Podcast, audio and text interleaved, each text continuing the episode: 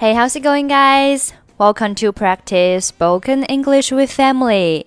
欢迎收听和 Emily 一起练口语，我是 Emily。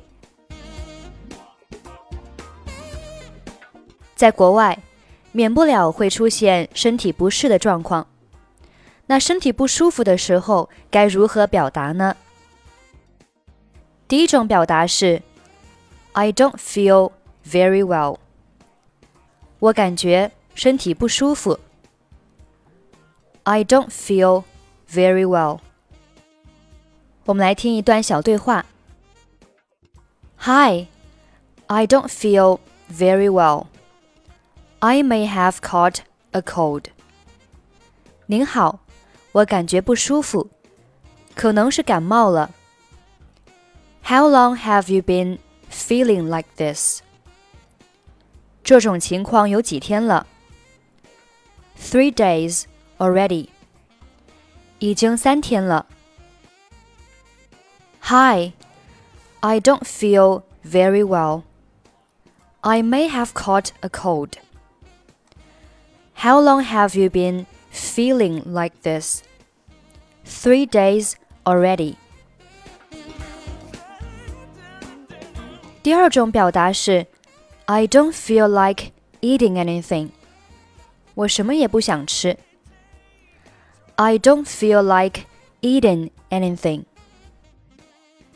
身体不适通常伴随着胃口也不是很好。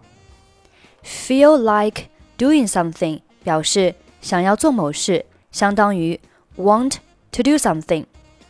这句话就相当于 I don't want to eat anything。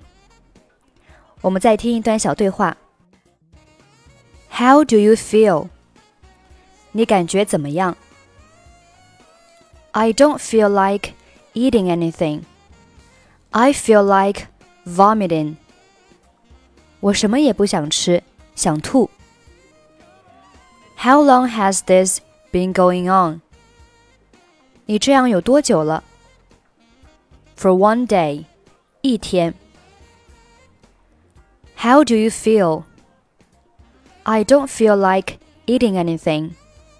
I feel like vomiting. How long has this been going on? For one day. 还有一些类似的表达，比如说，I'm under the weather，我觉得不舒服。I'm under the weather. Both of my feet and hands ache all over. 我双脚双手都很酸痛。Both of my feet and hands ache all over. OK，我们来总结一下今天学习的内容。表达身体不适可以说 I don't feel very well. I don't feel very well. 或者是 I don't feel like eating anything. I don't feel like eating anything.